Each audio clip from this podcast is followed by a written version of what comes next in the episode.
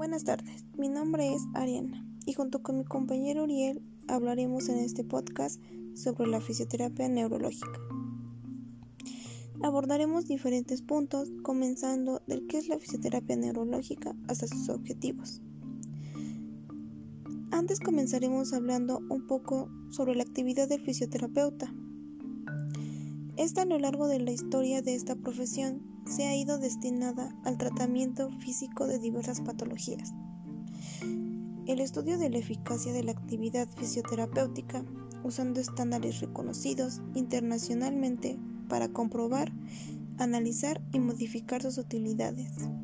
Nos hace ponernos en la línea de salida para ser agentes de salud activos, con criterios propios y especialmente autogestionables. Este trabajo está basado en el estudio de un parámetro sumamente importante, la estancia media hospitalaria y cómo la fisioterapia puede ayudar a la mejora del mismo. ¿Qué es la fisioterapia neurológica? Esta es una rama dentro de la fisioterapia que se dedica al tratamiento de las alteraciones y lesiones ocasionadas por una afectación del sistema nervioso central o periférico y que afectan al movimiento. La fisioterapia neurológica centra su actividad en mejorar la movilidad del paciente. Para ello, crea nuevas rutas neurológicas y refuerza las ya existentes para que el movimiento tenga lugar. Así, trata los diferentes trastornos motores afectados por una lesión a nivel del sistema nervioso central. Estos pueden estar causados por un traumatismo o una determinada enfermedad o como consecuencia de un accidente cerebrovascular. Dentro de la rehabilitación neurológica, la fisioterapia neurológica requiere de la comunicación entre todos los profesionales implicados. Es necesario conocer e identificar las características y necesidades de cada paciente para tomar las decisiones adecuadas y adaptar técnicas de fisioterapia de manera individualizada. El fisioterapeuta neurológico está incluido en un equipo interdisciplinar compuesto por neuropsicólogos, terapeutas ocupacionales, enfermeras, auxiliares de enfermería y médicos rehabilitadores. Este equipo trabaja de manera coordinada con un objetivo en común, lograr la mayor autonomía del paciente y desarrollar su, máximo potencial de recuperación. El proceso de neurorehabilitación requiere de la capacitación del paciente e implicada en su entorno, así como de un profesional especializado para alcanzar los objetivos propuestos. La práctica de la fisioterapia neurológica puede dividirse en tres áreas. Neurofisiológica o relacionada con el desarrollo neurológico, aprendizaje y reaprendizaje motor y eclética. En esta se selecciona el método adecuado dependiendo de las necesidades de cada paciente. La parte de los ejercicios realizados durante la rehabilitación serán distintos según la patología a tratar y la situación del paciente, aunque los más comunes van a ser consejo para entender y manejar los síntomas, ejercicios de equilibrio, ayuda con la alineación corporal, actividades para mejorar el equilibrio y para caminar, Ejercicios para mejorar la función de las extremidades superiores e inferiores. Actividades para controlar el movimiento, manejo de la fatiga, ejercicios cardiovasculares y de fuerza, manejo del dolor y por último, actividades para el manejo de la espasticidad, espasmos y tensión muscular.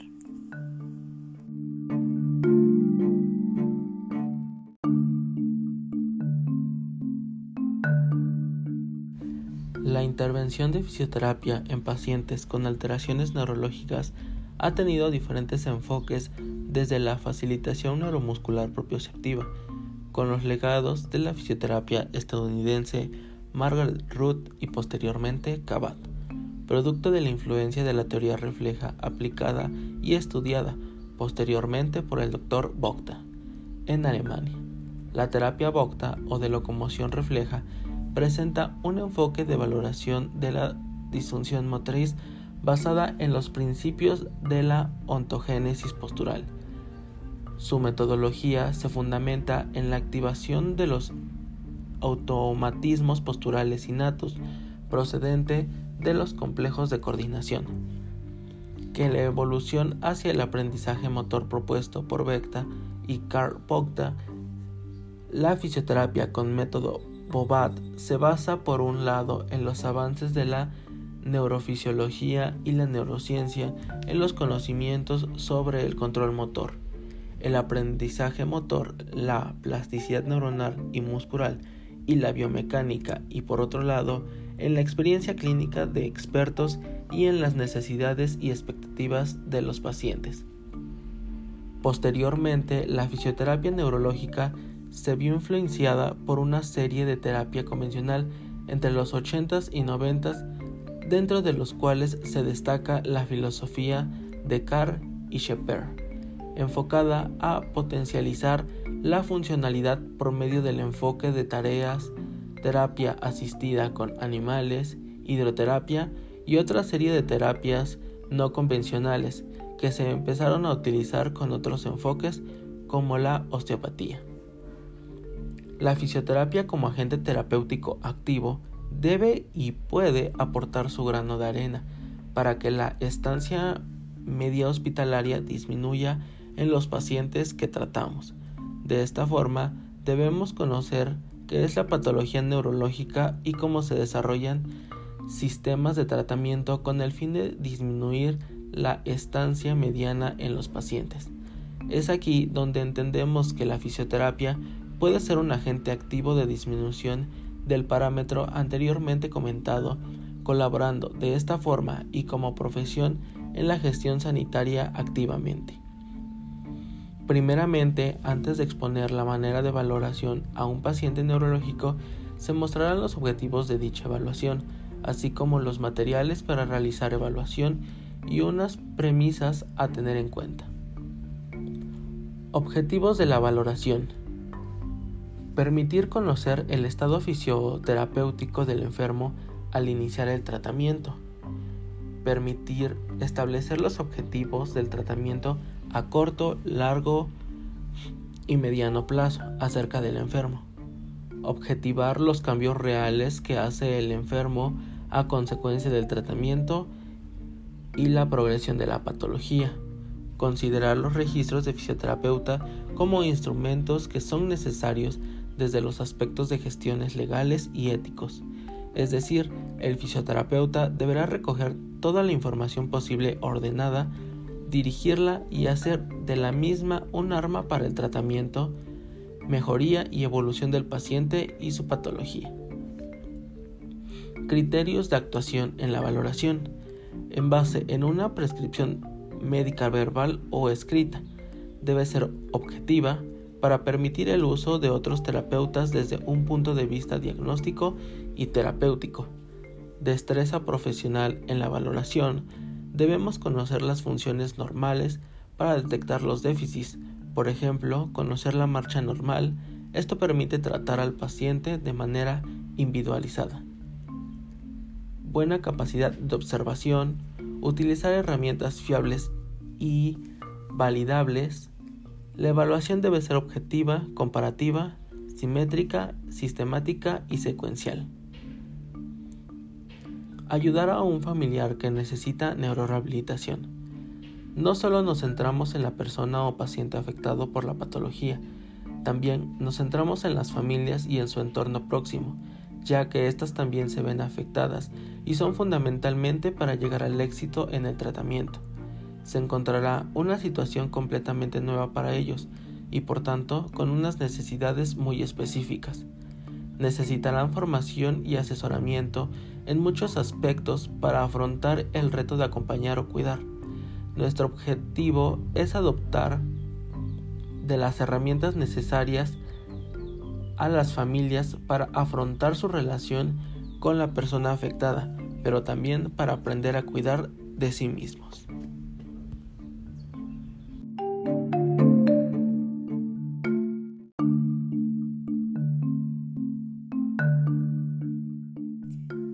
Otro ejemplo también puede ser la enfermedad de Alzheimer. Esta es una enfermedad que provoca de manera progresiva la degeneración y posterior muerte de las neuronas. Es la causa más común de demencia. Los síntomas más evidentes son a nivel de las funciones cognitivas. A medida que empeoran estas funciones, se ven afectadas también funciones como lo son el caminar, realizar transferencias, cambios posturales, la higiene personal, entre otras. También tenemos el traumatismo cráneoencefálico. Este se trata de una alteración o lesión neurológica por causa de un traumatismo que ocasiona un daño físico en el encéfalo.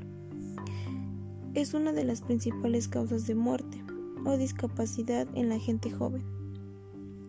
Se suele observar diferentes problemas perceptivos de movimiento, como lo son la tetraparesia o la hemiparesia. Afectación de la sensibilidad propioceptiva, que suele ocasionar graves secuelas como lo son el deterioro de la percepción, la tetraparesia, deterioro del tono muscular, etc. Es de vital importancia la actuación de un equipo interdisciplinar o transdisciplinar a fin de adaptar al máximo el tratamiento al momento vital en el que se encuentre el paciente afectado. Otro ejemplo también puede ser el accidente vascular cerebral o ictus. Este se trata de la pérdida del flujo de sangre en una parte del encéfalo en lo que determina la lesión en esta zona. Existen dos tipos de accidente vascular cerebral. El primero son los isquémicos y los hemorrágicos. Los dos cursan con sintomatología parecida, Habitualmente en esto ocurre una hemiparesia, que es la pérdida total o parcial de la capacidad de mover un hemicuerpo. También suele afectarse la sensibilidad superficial y profunda de esa misma zona. La visión también puede estar afectada y también deberá evaluarse y tratarse. También tenemos las anoxias, en el caso de las anoxias, el daño cerebral suele ser más extenso y ocurre por un déficit grave en el aporte de oxígeno al encéfalo. En la parte de la sintomatología puede ser variada, pero habitualmente encontramos afectación global, como la tetraparesia, con mayor o menor grado de espasticidad. Sin olvidar que los pacientes que tienen algún miembro amputado pueden necesitar esa terapia para calmar el que se conoce como dolor del miembro fantasma. Se trata de las molestias que perciben en el miembro perdido, aunque ya no esté. Por supuesto, también puede ser válido el tratamiento para quienes sufren cualquier dolor crónico o, o para la fibromialgia. El paciente con afectación neurológica es un tipo de paciente que por sus características clínicas tiene a aumentar la estancia clínica de cualquier sistema sanitario. La cantidad de pruebas diagnósticas sanitarias, las posibles complicaciones, así como las secuelas físicas y en muchos casos psíquicas, que este tipo de pacientes pueden potencialmente desarrollar no hacen otra cosa que confirmar la necesidad de altas tasas de estancia media sanitaria. Las enfermedades que no siguen un tratamiento progresan más rápidamente, tanto a nivel físico como cognitivo. También se incrementa la posibilidad de tener problemas emocionales y anímicos. En los casos en los que se puede haber mejoras, como podría ser en las enfermedades no degenerativas, no las habrá o incluso se pueden se pueden empeorar. Con todo esto se evoluciona a una inactividad muscular, la cual conlleva que la musculatura se atrofie y por tanto disminuya la fuerza, la resistencia. Hay problemas en el equilibrio, el control motor, entre otros. El estar encamado o sentado demasiado tiempo y en las mismas posiciones puede producir, en otras cosas, coágulos de sangre, estreñimiento, úlceras por presión, debilidad ósea, muscular, rigidez articular, etc. Por lo tanto, realización temprana de ejercicio físico terapéutico dirigido aumenta potencialmente la calidad de vida de las personas que sufren enfermedades neurológicas, mejorando todo lo posible su autonomía e independencia.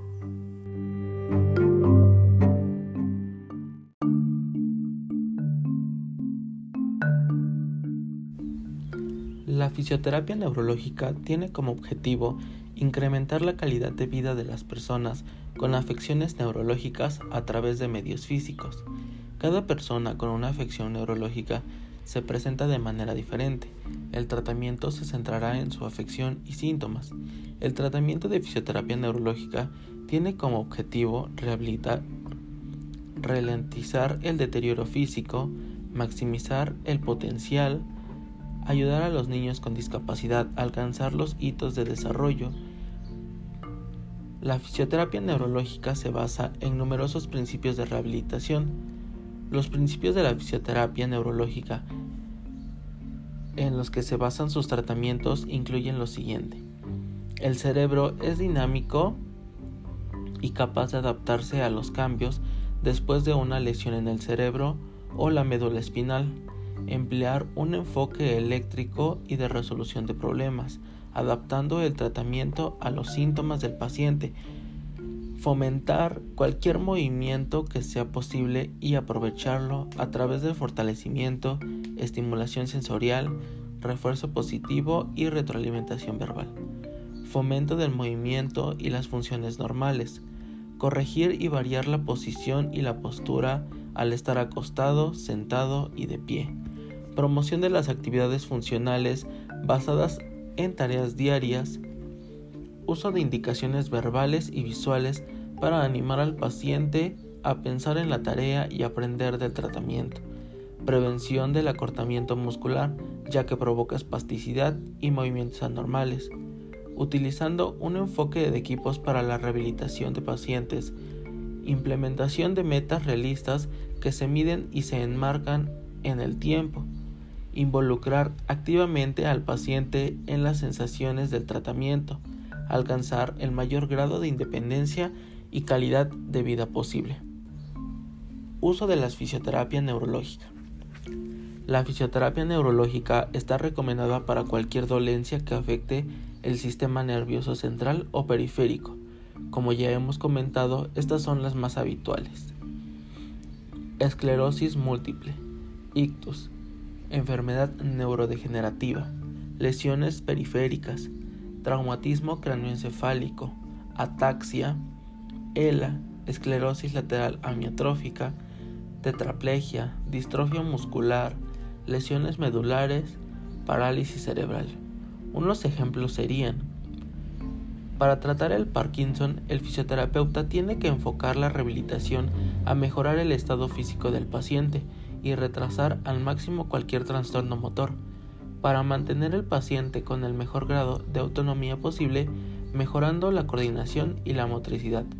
Por otro lado, el tratamiento de la esclerosis múltiple, que ha duplicado el número de pacientes en los últimos 20 años, requiere una atención multidisciplinar y requiere una especie especial atención al movimiento para evitar posturas y gestos que puedan agravar la síntoma. Además, también es un tratamiento indicado dentro de la neuropatía para tratar el síndrome de Down, la parálisis cerebral, la parálisis braquial, el daño cerebral o cualquier otro trastorno neurológico.